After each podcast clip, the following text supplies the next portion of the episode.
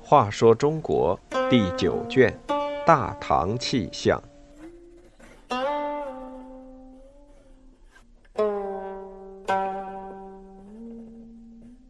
二十八，诗人之死。薛道衡是隋文帝的笔杆子，写了篇歌颂先皇的诗，和隋炀帝结了怨，后来蹲监狱，还认为很快就会出来。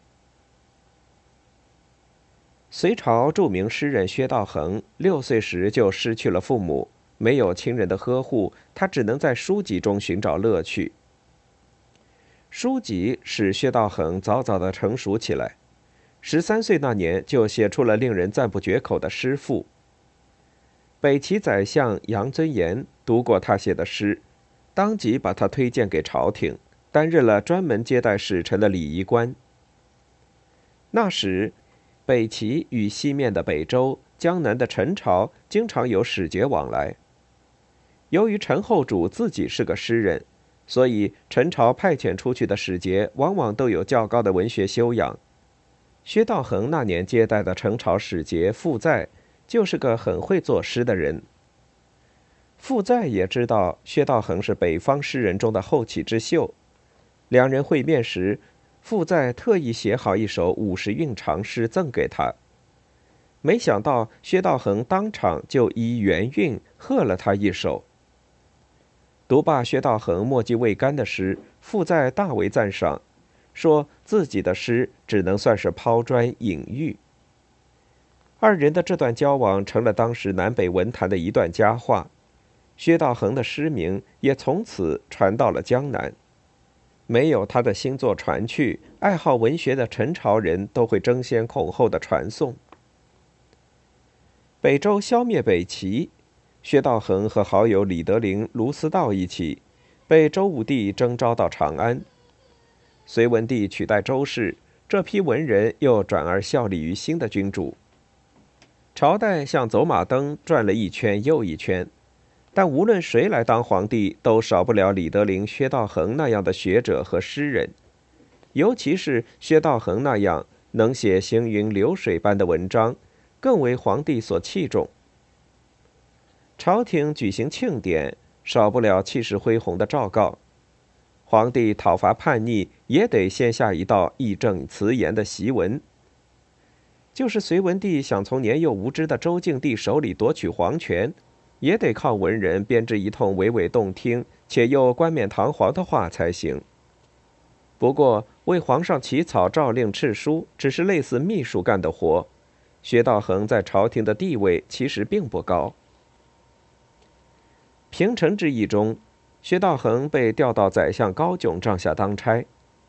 宰相偶尔和诗人闲聊，发现他不只懂得风花雪月，对政治的分析也鞭辟入里。短暂的交往改变了高炯对诗人的印象。回到京师，薛道衡立即被高炯推荐为吏部侍郎，负责官吏的任免升迁。任免官吏少不了要涉及错综复杂的人际关系，处置这类琐事恰恰不是浪漫诗人的所长。薛道衡在这个位置待了不久，就因用人不当被革职，还被流放到岭南。薛道衡流放的消息传开后，驻守地方的晋王杨广和汉王杨亮都想把他招募到自己门下。晋王提议他由扬州去岭南，表示他到扬州后将设法把他留在那儿。汉王则劝薛道衡经江陵南下，薛道衡接受了汉王的建议，不料这一选择竟为他日后的死埋下了祸根。大概是杨亮暗中为他说了情，薛道衡离江陵不久，皇上就下诏书召他回京，改在内史省供职。几年之后，提升为内史侍郎。内史省专管诏书敕令的拟定，干这一行正是薛道衡所长。凭薛道衡的才华，应付朝廷公文绰绰有余，可他总是慎之又慎。常常是先把自己关在一间空书斋内，独自躺在床上，面朝墙壁进行构思。这时连家人也不许在门外发出一点声音。经过这样精心撰写的诏书，每每得到隋文帝的赞赏。那时的薛道衡不仅受到皇上的信任，高炯、杨素等和他往来也很密切。至于几个皇子，更是争着跟他亲近。晋王杨广与他虽然有一段不快，但表面上还是对他客客气气。然而内史侍郎只有正四品。许多待遇都享受不到。皇上望着他满头的白发，感叹道：“你任劳任怨，供我驱使这么多年，应该享受三品待遇了。我准许你用朱漆修府上的门，门前的卫士也可以执戟站哨。”这样过了没多久，生性多疑的皇帝开始疏远杨素。为了防止薛道衡将朝廷机密泄露给杨素，就下令将他调至襄阳任代总管。君臣临别时，隋文帝依依不舍地说：“你一走，我好像断了一条胳膊。”诗人虽老，天真依旧。他没有细想皇上为什么要将他调离京师，听了皇上的话，竟感动得哽咽泪下。薛道衡重返长安。已是隋炀帝大业年间，隋炀帝原打算给他个秘书监的官，不料老诗人进宫第一件事，便是向皇上敬献了一篇《高祖文皇帝赞》。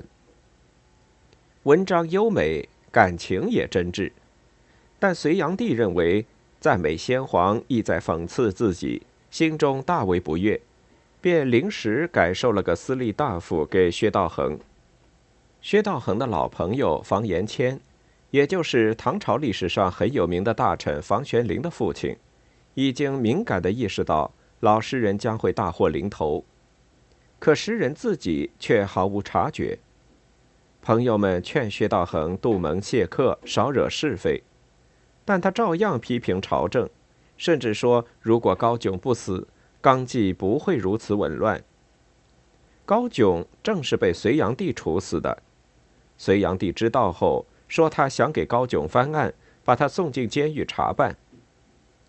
薛道衡仍然认为自己没犯什么罪，皇帝也不会拿他这个老头怎么样，天天催着办案的人早做判决。宣判的前一天，他还特意关照家人多备酒菜，等他回家好招待上门庆贺的朋友。但第二天，他等到的圣谕不是放他回家，而是令他自尽。天真的诗人至死还不明白，当年特意邀他去扬州的杨广，怎么会因为一句话就治了他的死罪？